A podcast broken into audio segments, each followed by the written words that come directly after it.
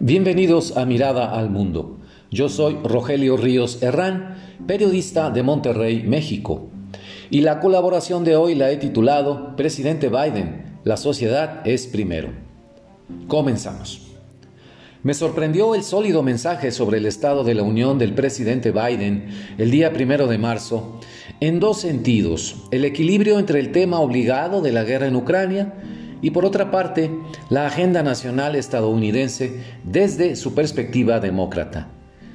No es detalle menor tampoco que la atmósfera que se vivió antes, durante y después del mensaje allá en el Capitolio fuera muy diferente a las electrizantes y divisivas apariciones de Donald Trump en ese mismo recinto durante su presidencia.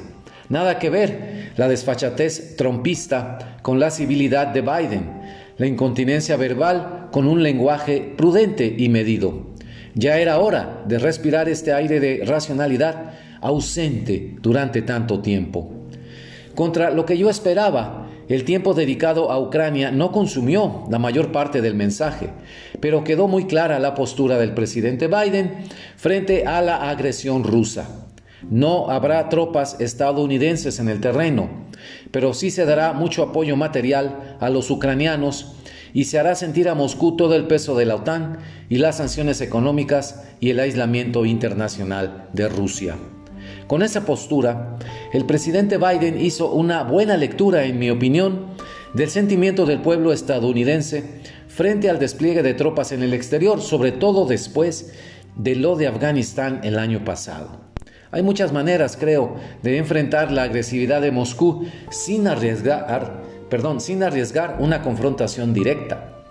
En particular aplaudo que ni siquiera hiciera mención de la alerta nuclear del armamento ruso, una medida de Putin ampliamente criticada en todo el mundo. En la otra vertiente del mensaje, el presidente Biden se volcó a la extensa agenda económica y social que un amplio sector del Partido Demócrata le ha seguido demandando desde que lo apoyó en su campaña electoral. El Child Care, los Dreamers, los estímulos a la creación de empleos y el impulso a los negocios y empresas, la reconstrucción de la caída estructura de caminos y puentes. Mención especial hizo el presidente estadounidense de la inflación, cuya contención es una prioridad de su gobierno, así como la reconstrucción del sistema migratorio y el reforzamiento de la seguridad en la frontera sur, ganando con esto último el aplauso nada menos que del propio Ted Cruz, el senador, imagínense. Es muy pronto para decirlo, pero por lo menos podemos apuntar que con este mensaje presidencial, Biden coloca a su Partido Demócrata con buenos assets o activos para enfrentar el reto de las elecciones intermedias en noviembre. La estrategia de política exterior de la Casa Blanca, que dio buenos frutos en la estrecha alianza con la OTAN y la Unión Europea para hacer frente a la agresión armada de Putin en Ucrania. Además, la inminente aprobación de su presupuesto social llamado Build Back Better, una vez ajustado por las negociaciones legislativas, y también la recuperación del liderazgo presidencial tanto al exterior como al interior, cuando había sido casi demolido por la desastrosa gestión de Donald Trump.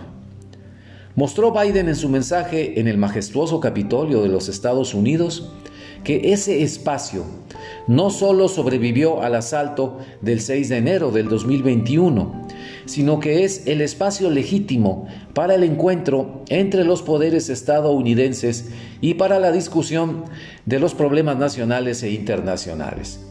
El primero de marzo se recuperó la civilidad y la dignidad de ese recinto del Capitolio mancillado por una turba violenta el año pasado. Finalmente, amigos, las palabras y los gestos de Biden mostraron su cercanía y empatía con el norteamericano común y corriente, el de la calle, los obreros, los farmers, la clase media, empresarios pequeños y medianos, todo ese mundo social y económico que los americanos refieren como Main Street. Atrás quedaron los desplantes de multimillonarios metidos a la política y los aires de realeza de su familia y círculo cercano. Main Street está de regreso en Estados Unidos. Sea bienvenida. Muchas gracias.